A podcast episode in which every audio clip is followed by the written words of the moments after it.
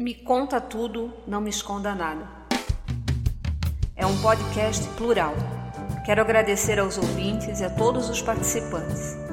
A todos nós que pensamos de formas tão peculiares, pensamos tão diferentes, concordamos e divergimos em tantos assuntos, mas que estamos aqui para ouvir, conversar sobre os mais diversos assuntos, provando que é possível divergir sem agredir, é possível debater sem destruir. Bem-vindo ao podcast Me Conta Tudo, Não Me Esconda Nada, com Denise Bittencourt.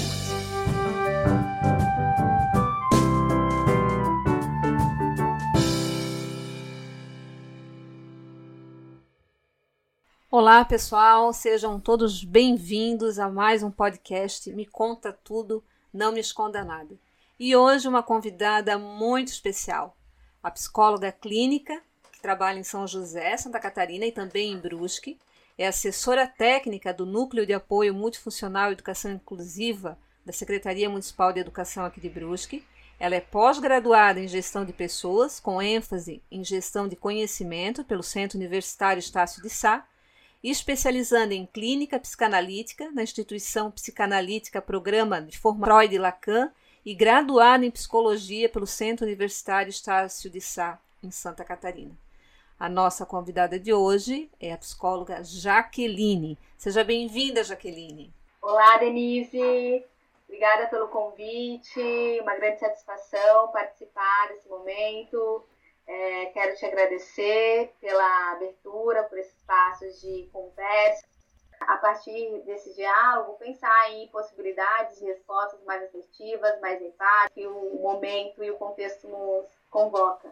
E tu percebe que nesse momento que nós estamos vivendo, aumentou o número de procura pelo, pela assistência psicológica, Jaqueline? Sim, com toda certeza. A gente tem um aumento, eu não consigo te precisar ainda é, em termos estatísticos, né? Mas eu vou te dar pela minha experiência clínica que a gente teve um aumento bastante considerável ali a partir do mês de março, né, em que aqui no território de Santa Catarina a gente teve decreto estadual, e que a gente teve todas as restrições sociais ali mais estabelecidas, né? Então, eu acredito que no território de Santa Catarina a, a vivência mesmo posta pela pandemia, ela chegou no mês de março e a partir disso a gente teve sim um aumento bem mais considerável de procura é, pelos serviços da psicologia. E eu recebi várias vezes, né, nos grupos de WhatsApp, uma, uma, uma música que ela sempre me chamou muito a atenção. E diz o seguinte: Levanta, sacode a poeira e dá volta por cima. Eu recebi essa canção várias vezes e eu confesso que ela foi providencial. Né? E eu muitas vezes eu já tinha cantarolado esse, esse refrão sem eu nunca ter me dado, me concentrado muito nessa mensagem. Aí eu parei, prestei atenção, e a música é um verdadeiro hino de superação. Em certo trecho, o cantor provoca: Ali onde eu chorei, qualquer um chorava. Da volta por cima que eu dei, quero ver quem dava. Recuperar-se não é uma tarefa das mais fáceis. Estamos vivendo tempos muito difíceis: pandemia, isolamento social, insegurança, medo, tivemos ciclone, nuvem de gafanhotos e nós ouvimos muito a palavra resiliência. Me conte tudo, não me esconda nada, Jaqueline. O que, que é ser resiliente? A resiliência, ela é uma palavra que, que a gente tem utilizado, inclusive, com mais frequência, né, nesse contexto de pandemia. O que, que significa resiliência? É, a, a resiliência, inclusive, é um termo que a psicologia ela empresta da física por analogia. Lá na física, a resiliência tem a ver com a capacidade da matéria conservar suas propriedades íntegras em condições adversas. Ela se conserva, se mantém ou, inclusive, consegue aí voltar aos seus estados primitivos. Isso é um conceito da física. A psicologia ela passa então a emprestar esse conceito, a denominar é, a capacidade de certos indivíduos possuem é, de superar situações muito vulneráveis, situações adversas, grandes obstáculos, e ainda assim se manterem firmes em busca do seu objetivo. Né? Então, isso sempre chamou a atenção de alguns pesquisadores no campo da psicologia. E aí eu faço uma observação importante, porque a gente fala que a gente empresta por analogia, porque lá na física a matéria ela não precisa de nenhuma interação para ela se manter é, conservada. Na psicologia, então do, da matéria se, se conservar, né, não acontece da mesma forma com o indivíduo. A resiliência ela vai ter a ver com essa capacidade de superação, né, de situações aí bastante vulneráveis e adversas, mas com elementos determinantes bastante importantes. Para isso, uma citação aqui de uma pesquisa muito interessante, é uma pesquisa já um pouco antiga, serve para a gente pensar um pouco e entender o que, é a resiliência no campo das relações humanas, né? E por que, que ela se diferencia da resiliência da física. Essa pesquisa, datada em 1995, por um pesquisador chamado Werner, é, ele traz uma amostra bastante significativa num estudo longitudinal de 32 anos. Né? E o que, que ele estudou? Né? Era uma, é, eram participantes de uma comunidade, de um, um contexto de alta vulnerabilidade social, com a pobreza bastante crônica, com condições é, habitacionais bastante precárias, com contextos de violência. Então, nesse percurso de 32 anos, ele percebeu que uma parte desses indivíduos conseguiu se funcionar de forma bem sucedida na sociedade, com aspectos e competências socioemocionais bastante desenvolvidas, com confiança, autoestima preservada, enquanto um outro grupo dessa pesquisa, é, já na infância, teve problemas de aprendizagem, teve problemas com delinquência, evasão escolar, inclusive, houveram situações de adoecimento físico e emocional. Então, o que, que, o, que, que o pesquisador ele conseguiu identificar de interessante para a gente pensar a resiliência na condição humana? Ele conseguiu identificar que esse grupo que se posicionou socialmente de uma forma mais bem sucedida, é, eles, eles tiveram aí elementos sociais muito importantes né, dentre esses, alguns fatores de proteções. Então, eram indivíduos que eles tinham uma interação social é, bem preservada, tinham vínculos afetivos, é, eram indivíduos que tinham um certo suporte emocional dentro ou fora né, da sua família ou no contexto comunitário e que conseguiam também preservar sua identidade dentro de algum grupo social. Então, responder a tua pergunta, né, o que é ser resiliente, é sim ter essa capacidade de superar obstáculos, né? E como é que a gente se torna resiliente? Acho que, diferente da física, a gente tendo possibilidade de interações humanas. Na condição humana, a relação com o outro ela é sempre importante e ela sempre vai ser um fator de proteção, de desenvolvimento. Então, é interessante a gente pensar, né? Porque nós podemos ser fatores de resiliência para o outro nesse contexto de pandemia. Né? A gente sabe que a gente está vivendo esse momento mais delicado, ao qual as interações sociais elas ficam mais restritas, o contato físico ele não é possível nesse momento, e já acaba assim percebendo que às vezes algumas pessoas ficam um pouco mais frágeis. Aliás, qualquer um de nós em algum momento dentro desse contexto de pandemia a gente se abala e fica um pouco mais fragilizado. E aí, é, esse aspecto é importante, a gente pode ser um agente ou um fator de resiliência um do outro. Muito interessante a tua colocação, Jaqueline. E é possível determinar, e o que que determina o grau de resiliência de um indivíduo? Então, a resiliência, ela tem a ver com essa capacidade de superar obstáculos, de transcender as adversidades e ainda assim de estabelecer, né, de delinear um projeto de vida, de certa forma alcançá-lo. Então, o que, que vai determinar o grau? É justamente a capacidade de você é, superar esses obstáculos. Quais são os elementos importantes? É tolerância aos níveis de estresse, tolerância aos níveis de frustração, autoconhecimento é bastante importante, a autoestima, né? Você conhecer sua história, você se conhecer por dentro, conhecer suas questões emocionais, e aí, assim, é, buscar valorizá-las, né, potencializá-las. Assim como saúde mental, não é a inexistência de dificuldades, Né? Por exemplo, ah, quando a gente fala que a gente está promovendo saúde mental, ah, aquela pessoa ela tem saúde mental preservada, significa que ela não tem conflitos emocionais, significa que ela não tem instabilidades é, de ordem das relações, das relações humanas? Não, claro que não, né? Na condição humana, que criar aí em algum percurso da vida, um momento em que a, vai haver um desequilíbrio, possibilidade de conflito. Né? Então, o que vai determinar a nossa saúde mental, bem como a nossa resiliência, é justamente aí a nossa possibilidade de fazer uso de recursos emocionais para lidar com essas situações. Você conhecer os recursos emocionais que você tem e saber fazer uso desses recursos nas ocasiões e nos momentos oportunos.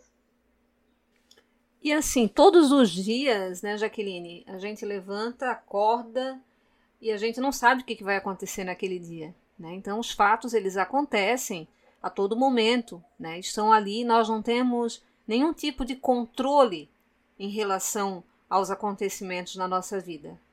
Mas nós podemos controlar a nossa reação diante desses acontecimentos? Muito boa essa pergunta, Denise.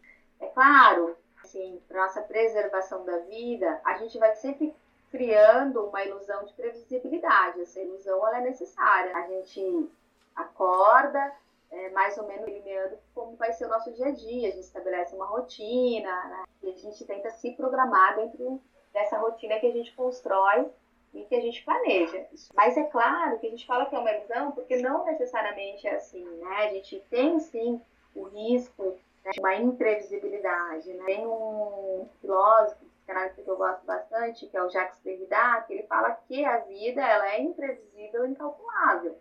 A gente constrói uma ideia de, de uma vida planejada, mas a gente também precisa saber lidar com esse incalculável que a vida também nos apresenta eventuais situações.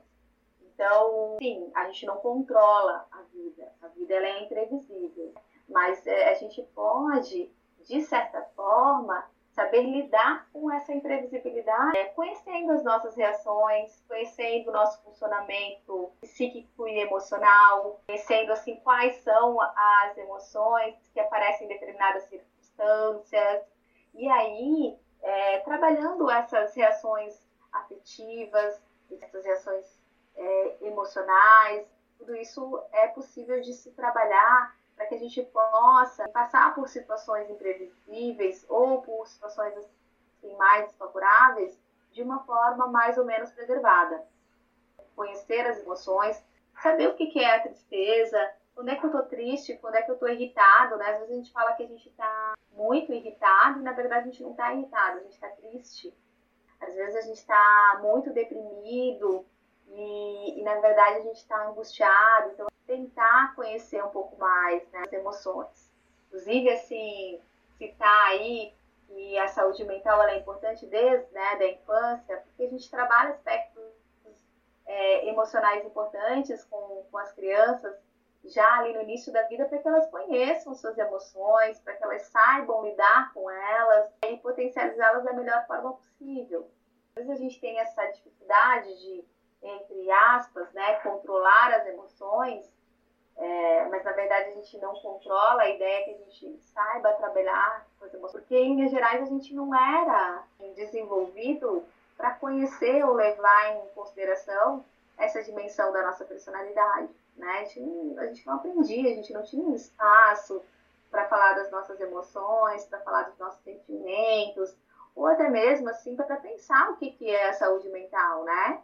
A gente, a gente vivia e a gente era educado para dar conta de outras questões mais pragmáticas, questões ali do âmbito profissional, né? mas o campo das relações, as questões emocionais, ele estava muito secundarizado.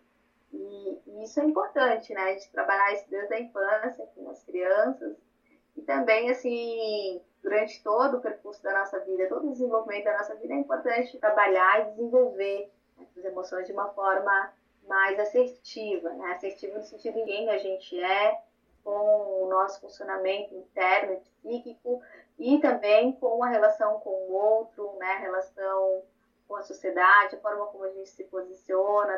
E é interessante, Jaqueline, a tua fala, que realmente, né, quando eu estudei lá na, no ensino fundamental, nós nunca falávamos a respeito disso, né? Nunca ninguém nos ensinou a dar nome àquilo que nós sentimos. É uma coisa muito recente. E como isso é importante para nós que trabalhamos na educação, reconhecer isso em nós e reconhecer isso no outro, né? Já nas crianças e tal, né? E já falando sobre isso, já que trabalhamos na educação, nós estamos no nosso no quarto mês de quarentena. E é muito comum a gente ver nas redes sociais ou até na roda de amigos pessoas que já fizeram duas pós-graduação, estão fazendo cursos, estão super bem, né? Dá a impressão, principalmente as redes sociais, que estão vivendo uma quarentena muito legal. Mas na tua opinião, né? Você acha que já tivemos o tempo necessário de se recompor, de se reinventar? Ou está tudo bem? Não saber ainda muito bem o que fazer? Não, até porque, Denise, a gente tem percebido, dentro desse contexto de quarentena, é que a gente não tem muitos referenciais como a gente tinha até o início né, da pandemia. Com o início da pandemia, o que a gente percebeu é que a gente foi tendo a perda desses referenciais. Né? Então, cada semana ela vem com uma situação nova. Vamos pensar na questão mesmo da pandemia, né? Então, a, gente, a primeira semana que a gente entrou assim, no isolamento social, a gente, a gente não tinha ideia de como a doença se propagava, a gente não tinha noção nenhuma de quais os riscos de transmissibilidade da doença. Né? Então, todo mundo ficou muito isolado, pelo menos aqui no território de Santa Catarina, com decreto estadual. E aí depois foram vindo as informações, né? Então, bom, se todo mundo usar máscara, a gente tem índice de proteção um pouco mais elevado, né? É, aí houve uma possibilidade de retorno para as atividades não essenciais, né? Algumas pessoas voltaram aos seus ambientes de trabalho e, e a gente foi tendo aí um, um, outro posicionamento diante da vida, mas ainda assim diferente dos referenciais que nós tínhamos anterior à, à pandemia. Então, cada semana a gente vai tendo uma orientação nova. Por isso que, assim, de certa forma, é até natural não estar totalmente já reinventado para esse novo contexto, porque o novo contexto ele muda a cada semana, ele muda a cada nova atualização. Então a gente vai se adaptando, a gente vai reconhecendo esse novo ambiente, vai fazendo as leituras ali mais adequadas e a gente vai tentando se posicionar. Claro que a gente vai aí nesse movimento mais particular, né, um movimento mais prazo, a gente vai descobrindo algumas possibilidades. Então, a gente vai reinventando algumas práticas, mas não estar 100% faz parte do momento, né? Porque o momento ele não está totalmente definido. Então, justamente por considerar né, essa indefinição do momento, é que algumas pessoas elas ainda estão se fazendo, né? A gente está num processo de, de se tornar, né? A gente vai se construindo de acordo com o que o contexto nos apresenta. E nós da educação, a gente não, nós não sabemos ainda quando voltamos e de que forma voltamos, né? É, cada dia é uma informação, né? Em Santa Catarina realmente nós estamos vivendo quando nós achávamos que estava tudo bem, de repente começou os números crescentes, então realmente é assustador isso e eu percebo isso em mim, né? Eu olho para outras pessoas que parece que estão tão bem e eu, eu ainda não consegui ainda me adaptar a isso. Até porque nós estávamos vivendo no piloto automático, né? Trabalhando muito, era a correria do dia a dia. De certa forma, nós tínhamos ah, uma previsão do nosso ano, daquilo que nós queríamos, daquilo que nós íamos fazer, né? E nisso tudo nós não tínhamos tempo de estar com a família, de olhar para o céu, contemplar a lua, as estrelas, contemplar o silêncio. E de repente a pandemia bateu à nossa porta. Paramos tudo do dia para a noite. Convívio familiar obrigatório, crianças em casa, escolas vazias, isolamento social. Correr para onde, Jaqueline, se tudo está dentro de nós? Isso mesmo. Né? Tudo isso que a gente está vivenciando, que a gente estabelece nosso estilo de vida, tem a ver né, muito com as nossas questões psíquicas, emocionais, com os nossos valores, né? Bem como tu colocou, tudo está dentro de nós, né? A gente vai aí fazendo essas leituras, fazendo essas traduções. Então, assim, quais são os valores que são importantes para mim? É, o que é família?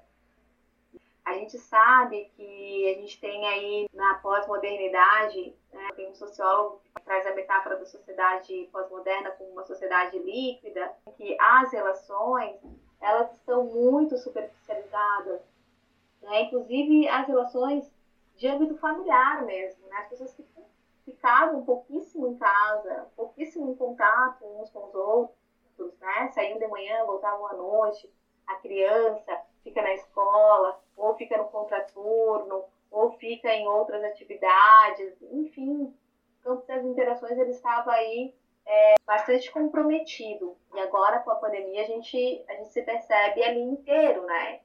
E tendo essa necessidade de se colocar plenamente, não só de forma automatizada, como você colocou aí no início da sua fala, né? Já está pleno ali para tentar entender qual é o funcionamento da criança, como é que ela se organiza, como é que ela brinca, como é que ela aprende, né? Já que até então a aprendizagem ela estava toda ali sob a responsabilidade da professora. Né? A gente está tendo que fazer uma série de descobertas. E isso tem a ver também com os nossos valores. O que, que a gente quer estabelecer como família, o que, que a gente quer estabelecer como lar, o que, que a gente quer estabelecer como trabalho, o tempo que isso tem na nossa vida e o que, que isso traz para a gente. A gente precisa de fato, assim, fazer essa tradução interna dos nossos valores, daquilo que para nós é importante e daquilo que a gente quer estabelecer também na relação com os outros, que acolha o nosso projeto existencial, o nosso projeto de precisar pensar sobre tudo isso e a gente precisa assumir uma posição diante das nossas relações. E a gente tem ouvido muito, né, que e as pessoas acreditam que isso tudo veio, essa pandemia, isso tudo está acontecendo, que vai haver uma mudança, né? uma mudança, nós seres humanos, a nossa maneira de ver a vida, a nossa maneira de trabalhar, né? aquilo que nós trabalhávamos de forma presencial, estamos trabalhando home office. Então, é, essa palavra mudança, ela tem sido também frequente. Mas sempre que eu ouço essa palavra mudança, eu sinto jun tudo junto um tremendo frio na barriga. Às vezes eu penso, ainda bem, é um sinal que eu estou viva. Noutras, eu confesso que vem também um medo, nem tão desconhecido, de que devagar vai ganhando forma diante de mim. E de um jeitinho sutil, a vida frequentemente nos convida a nos reinventar. Ela nos desenha caminhos, lança desafios entre riscos, tropeços, mostra que nem, mostra que nem tudo na nossa jornada ela é permanente. Em um primeiro momento, quando uma mudança inesperada acontece, a impressão é que temos é que perdemos tudo. Entramos num período de vazio e angústia. E esse sentimento tão comum a todos nós, ele é decisivo dentro das escolhas da nossa trajetória. Podemos optar por ficar e lamentar aquilo que já se transformou, ou reagir e ir adiante, segurando firme o que sobrou já com a poeira mais baixa, nós conseguimos identificar novas oportunidades, encontrar maneiras de seguir de um jeito menos dolorido. Jaqueline, eu te pergunto: quais são os passos para a superação diante das mudanças, diante dos desafios diários? Perfeita a tua colocação, Denise. É isso mesmo, né? Mudar não é fácil, não é simples, né? A gente não se depara muito com isso isso, mas todo dia é diferente do outro. Né? É, todo dia o nosso corpo está diferente, a nossa consciência se altera né? através das nossas relações, através de uma experiência sensorial com o outro, ou de uma experiência é, de vida. A gente está sempre em alguma esfera ou outra em um processo muito gradativo de mudança. A mudança ela é absolutamente importante ela faz parte do nosso desenvolvimento humano, né? Ele é todo organizado em ciclos de mudança. É, é claro que a mudança abrupta, ela nos traz uma certa angústia, porque, afinal de contas, a gente deixa de ter aí os referenciais estabelecidos, né? A gente deixa de ter é, o contato ali com aquele contexto mais familiarizado, né? Que a gente já tem mais ou menos idealizado o que fazer e como fazer, né? Então, a própria pandemia ela trouxe dar continuidade àquele processo de vida que eu tinha até então, né? Então, isso sempre traz uma certa angústia. A angústia é sempre marcada pela imprevisibilidade, né? Por eu não ter aí a noção do que vai acontecer. Né? Mas esse movimento de travessia ele é fundamental, né? Ele é essencial à vida. A gente precisa saber né, passar por todos esses ciclos de mudança. A gente se encoraja a continuar caminhando, a gente vai aí com níveis de criatividade que a gente até então não tinha, né? A gente vai percebendo que a nossa criatividade ela está mais acesa, a gente vai percebendo aí que a nossa empatia ela está mais estabelecida e atenta ao outro. Então, alguns processos muito bonitos eles vão aparecendo durante essa caminhada, né? E para isso a gente precisa estar atento, né? Então, respondendo a sua pergunta, o que que o que, é que determina essa operação, né? Eu sempre digo que é importante o processo do autoconhecimento. De certa forma, a vida que a gente estava levando até então, dentro desse contexto, dessa sociedade que a gente chama de pós-moderna, líquida, né? Que tudo é muito assim superficializado, muito veloz, muito rápido, e você tem que dar respostas muito rápidas um para o outro. Não nos permitia um, um movimento assim mais introspectivo, sabe? De você olhar para dentro, de você prestar atenção no que é importante para você, no que te deixa feliz, te deixa um pouco mais inseguro? Quais são as respostas emocionais que você tem diante de alguns eventos da vida? Tudo isso estava assim muito em segundo plano, né?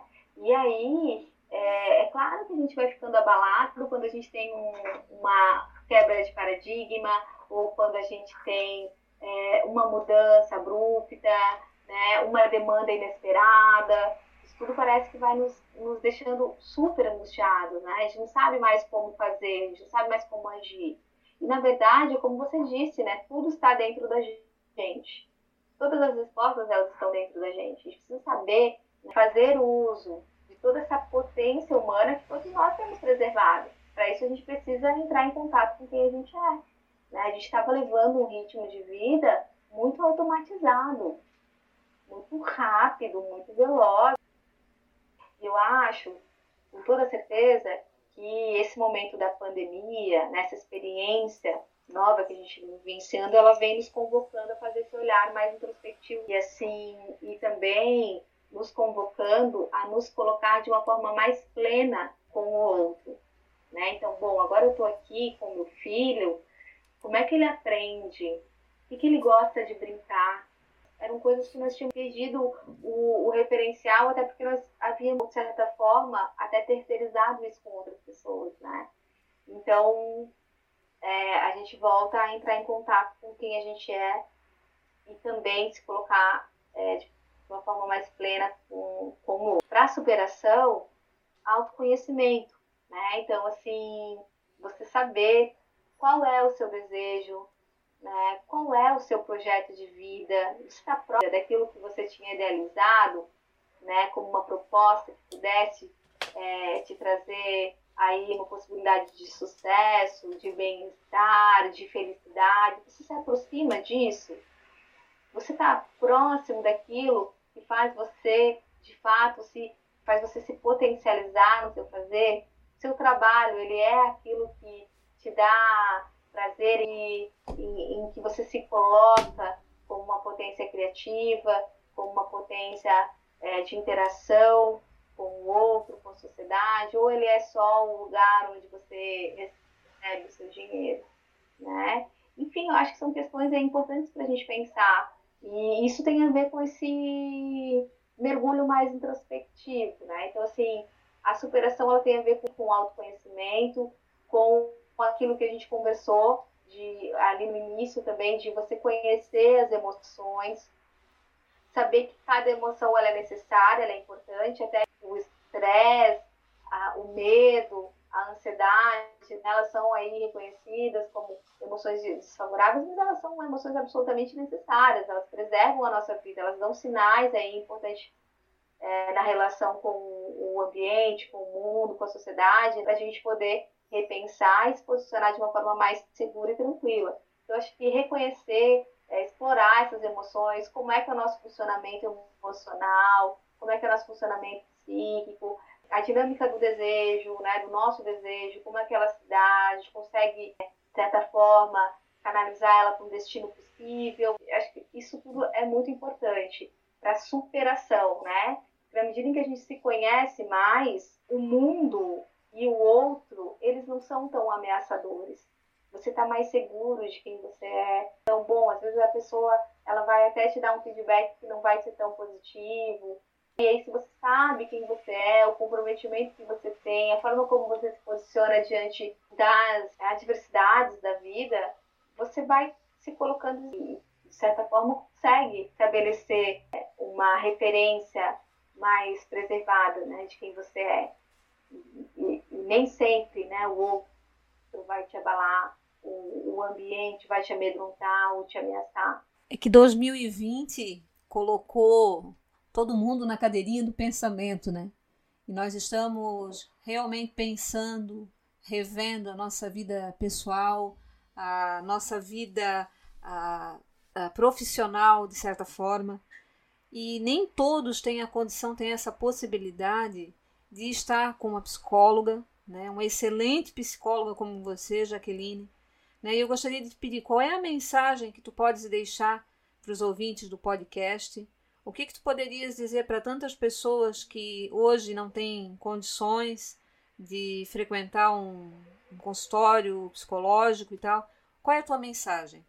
É, então eu vou voltar ali para a primeira pergunta que tu me fizeste, relacionada ao que, que é ser resiliente, né? Já que resiliência é uma palavra que tem aparecido é, com bastante frequência, principalmente nesse momento, que é um momento de maior vulnerabilidade que a gente está vivenciando, e, que essa capacidade, né, essa competência socioemocional, essa habilidade né, de superar aí desafios, ela é bastante importante. Então, eu acho que eu vou deixar uma mensagem mais relacionada a isso. Para isso, eu vou citar um psicólogo humanista, Carl Roger, que ele diz assim: quando estamos em uma situação psicologicamente dolorosa e alguém nos ouve sem nos julgar, sem tentar assumir as responsabilidades por nós ou tentar nos moldar, nós relaxamos a tensão, nos permitimos expressar os sentimentos e as emoções que nos aterrorizavam e as dificuldades que antes percebíamos sem solução passam-se então a se tornar possíveis de serem solucionadas. Né? Carl Roger cita isso em 1983. A minha mensagem para todos que generosamente nos ouviram é essa: a gente poder possibilitar mais do que nunca nesse momento uma possibilidade de escuta, um gesto de acolhimento, uma conexão empática com o outro. Isso é fundamental. A gente sabe que na história das pessoas com resiliência sempre teve alguém que deu um suporte emocional, um acolhimento, ofereceu um gesto nobre e de aconchego. A gente sabe que, de um certo modo, está todo mundo mais abalado em alguma proporção ou outra, ou em algum momento ou outro, contexto novo, que a gente possa é, nos conectar, nos ouvir, nos acolher, né, de uma forma plena mesmo, se colocar ali inteiramente diante do outro. Quando a gente se coloca inteiramente diante do outro, alguma coisa se transforma, como o Carl Rogers colocou. A gente diminui a tensão e aquilo que parecia impossível de ser solucionado passa a vislumbrar alguma possibilidade. Então, que a gente possa encerrar aqui esse encontro com essa mensagem, com esse desejo de que cada um de nós possa se tornar agentes de resiliência, né? Que a gente possa acolher um ao outro e vislumbrar aí algum campo de possibilidade nesse momento que é mais delicado, que é diferente e que nos exige sim um nível maior de sensibilidade. Acho que essa é a minha mensagem. Muito obrigada pelo convite, obrigada pelo momento. Espero aí que um pouquinho da nossa conversa tenha possibilitado algum insight, alguma reflexão. Um grande abraço. Eu tenho que te agradecer, Jaqueline, pela pessoa que tu és, pela profissional que tu és, né? E pela psicóloga que tu és. Né? Eu sei que eu encontro no teu espaço esse lugar de escuta. Então, por isso que eu fiz questão de fazer essa entrevista contigo. E eu gostaria que tu deixasse o teu contato, o teu endereço, né? Que as pessoas que, que tiverem interesse também possam te encontrar. Denise, obrigada. Vocês conseguem me acessar pelo WhatsApp, que é o 48 99848 1527 e também pelas redes sociais. É, Jaqueline Vieira, ponto psicóloga, à disposição. E obrigada pela abertura, Denise. Até a próxima. Obrigada, Jaqueline. Até a próxima. Né? Nós com certeza temos ainda muito para conversar, porque uh, o emocional é sempre bom a gente trabalhar, conversar e com certeza tu tens muito a nos ensinar. Muito obrigada, né? Que Deus te abençoe muito, muito sucesso na tua profissão. Com certeza tu és, tu escolheste a profissão certa. Tu és a pessoa certa no momento certo, na profissão certa e tu tens ajudado a muitas pessoas. Tá? Muito obrigada, gratidão de coração e que Deus te abençoe. Muito obrigada pela tua entrevista. Obrigada próximo. Um grande beijo e um grande abraço a todos. Valeu, bye bye.